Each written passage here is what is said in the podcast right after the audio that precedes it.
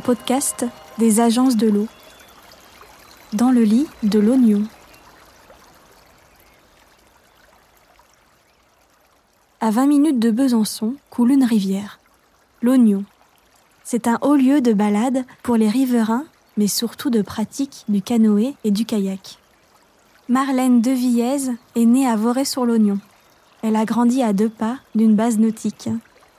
Aujourd'hui, elle est championne de France, d'Europe et vice-championne du monde de kayak freestyle. L'Oignon, c'est son terrain de jeu. Elle nous livre sa relation avec cette rivière qui l'a vu s'épanouir.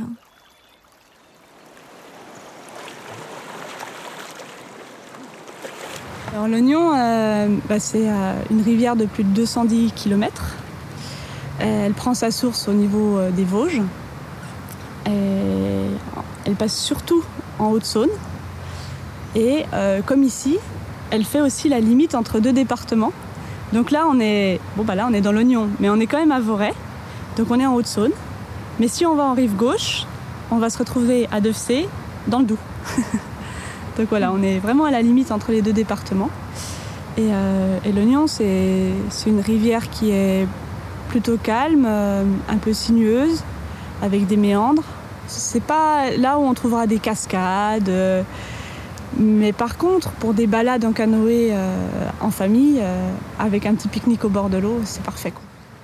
L'eau ici, elle, est, elle est sympa parce que c'est de l'eau encore. Un... Là, elle est transparente, un peu verte.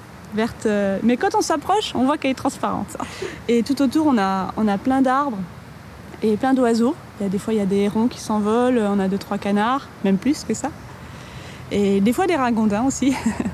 Et c'est une nature qui est vraiment préservée. Euh, moi, j'aime beaucoup ce site parce que c'est calme et je me suis entraînée des années ici. Euh, et j'ai toujours une bonne surprise à la fin de mon entraînement, quand j'en ai bien bavé. Il y a souvent un, oiseau qui sort, un petit coucher de soleil sympa. Et c'est des choses qui m'ont fait euh, apprécier euh, l'oignon. Donc là, c'est bien ici parce qu'on a une petite plage tranquille, des petits cailloux. Oh, ils sont à peu près ronds, ça va. Des petits coquillages. Et puis, du coup, pour embarquer, bah, c'est facile. En fait, mes parents font du kayak tous les deux. Ma maman, elle a pagayé avec moi dans son ventre euh, sur l'oignon, justement, en canoë. Donc euh, je pense que j'ai déjà eu des sensations de glisse euh, dans le ventre de ma maman.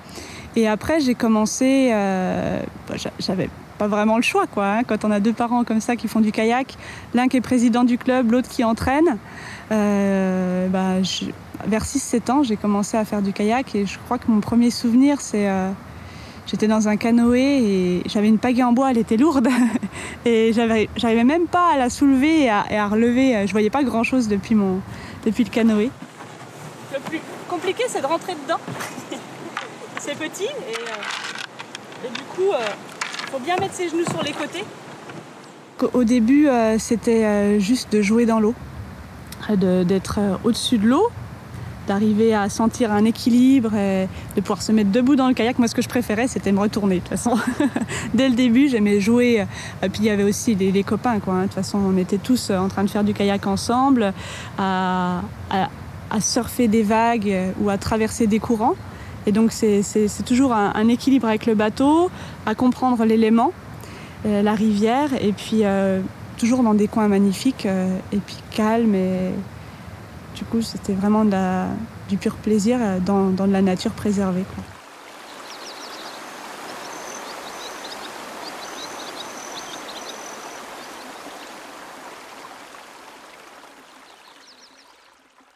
À l'âge de 14 ans, j'ai vu des, des petits bateaux arrivés des États-Unis avec des, gars qui faisaient des, figures acrobatiques dans des tout petits bateaux qui faisaient à 2 mètres, toutes les couleurs. Et là, j'ai vu des gens faire des, roues avec leur kayak, des saltos avec leur kayak. Et je me suis dit, ouais, mais c'est trop bien, ils surfaient des grosses vagues. Je me suis dit, c'est ça qu'il faut que je fasse, c'est ça que je veux faire en fait.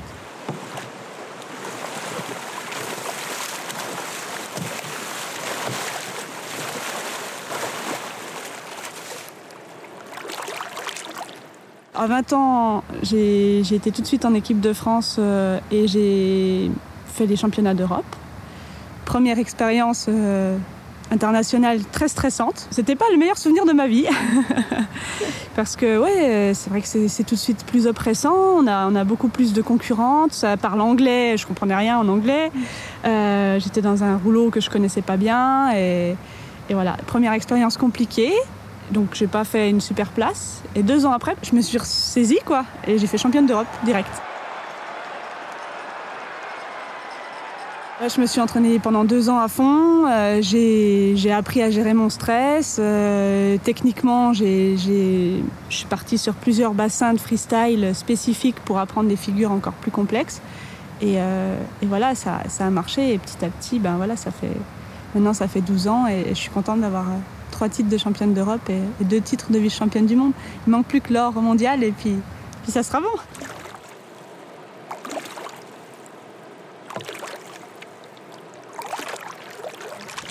si je suis dans l'eau tout le temps, c'est peut-être un, peut-être un signe. en fait, quand, euh, quand on fait du kayak, déjà, on regarde toujours les niveaux d'eau avant d'aller dans une rivière et tout. On regarde s'il va pleuvoir. Donc déjà, je regardais tout le temps les pluies euh, trois jours à l'avance. Je regardais les débits des rivières quand j'avais 14-15 ans. Donc bon, j'étais déjà un peu conditionnée. Et puis une fois, quand je suis sur la rivière, euh, on est dans des, dans des, lieux magnifiques, préservés. On a de la roche qui, des fois, on est dans des canyons, c'est trop beau, quoi. Euh, on ne sait pas trop comment ça circule. Moi, je savais pas quelle roche je voyais, et j'ai eu envie de, de, comprendre ce milieu que je voyais, que je, que je, pratiquais.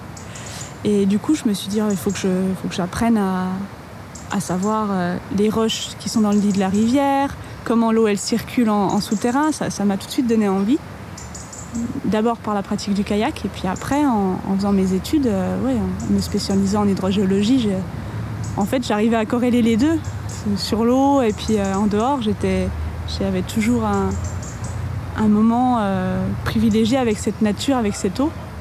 Et pour moi c'était important et en plus ça me permet de protéger un milieu qui, m'a beaucoup apporté.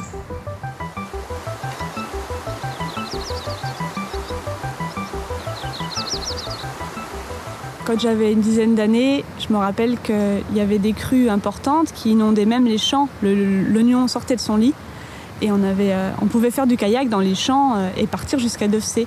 Et la crue durait au moins une semaine. En été, on pouvait naviguer sur ce bassin là où on est euh, sur l'oignon. On pouvait naviguer jusqu'en juillet. Et maintenant, en 2020, les crues sont plus courtes. Hein, elles durent que trois jours. Elles sont un peu plus violentes mais elles vont pas inonder euh, les champs très longtemps et très loin. Et puis en plus, bah, l'été, là comme on est là, on est en mois d'août, bah, on voit qu'on peut plus naviguer. Et déjà au mois de juin, de toute façon, cette année, je pouvais pas pagayer sur le bassin de Voray, il n'y a plus assez d'eau. Donc en fait, c'est des crues plus violentes, plus courtes, et des sécheresses et des périodes sèches plus longues en été.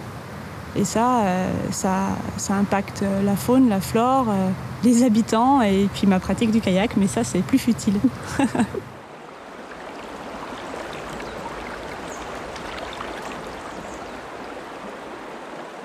J'ai pas envie de dire qu'il y a un point de non-retour. Je pense que euh, il faut constater les choses, ça évolue, et puis il va falloir changer euh, nos pratiques et notre façon de, consommer aussi l'eau pour arriver à avoir de l'eau tout le temps. Par exemple, le village il est alimenté par une source et euh, en été, il y a beaucoup de sources qui, qui se tarissent ou alors qui ont un débit beaucoup plus faible. Et là, à Voray-sur-l'Oignon, le, le souci, c'est que la source ne peut pas alimenter tous les besoins en eau potable des habitants en été. Alors qu'avant, ça marchait. Donc euh, finalement, euh, il va falloir faire attention à ça, à ce changement climatique qui, maintenant est là, mais ça fait longtemps qu'il est là.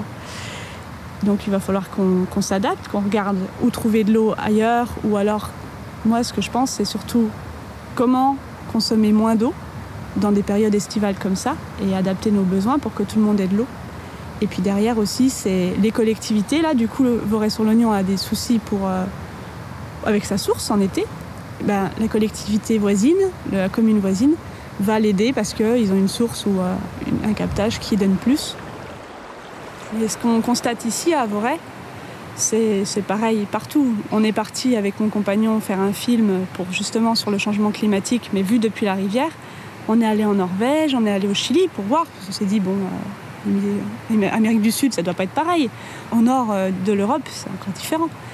Ben, on constate quand même les, mêmes, choses, c'est que on a des extrêmes maintenant, des crues de plus en plus fortes et des sécheresses de plus en plus longues. Là, en Franche-Comté, on a vraiment euh, des problèmes d'eau euh, en été qui reviennent souvent maintenant. En Norvège, leur problème, eux, c'est les crues, parce que du coup, il pleut beaucoup plus, c'est beaucoup plus violent, et, du coup, ça va inonder des, des villes qui n'étaient pas avant. L'oignon, pour moi, euh, c'est un peu ma rivière de cœur. Euh, c'est vrai que c'est pas de l'eau bleu turquoise, il n'y a pas des énormes rapides comme on voit dans les films. Mais euh, l'oignon, ça me rappelle euh, des émotions avec mes parents quand j'ai pagayé avec eux, un partage avec mes amis. Euh, c'est des moments de calme et puis de glisse quand je m'entraîne. C'est aussi des moments difficiles parce que j'en ai, passé des heures à, faire du kayak et à en baver et tout ça. Et donc euh, ça c'était très compliqué, mais ça me rappelle aussi euh, pourquoi je suis comme ça et, ce que c'est ce que d'arriver à, à pagayer fort. Euh, ça, demande des sacrifices. Donc l'oignon a été là pour me le rappeler. et puis c'est aussi des moments privilégiés avec la nature. Pendant un entraînement, c'est un, héron qui va passer qui va voler juste au-dessus de nous. Euh, c'est un beau coucher de soleil, euh, c'est un orage qui va nous arriver sur la tronche et, euh, et puis en fait, il va faire tellement chaud que ça va faire de la vapeur sur l'eau. C'est des moments, des moments parfaits que, que je changerais pour rien au monde.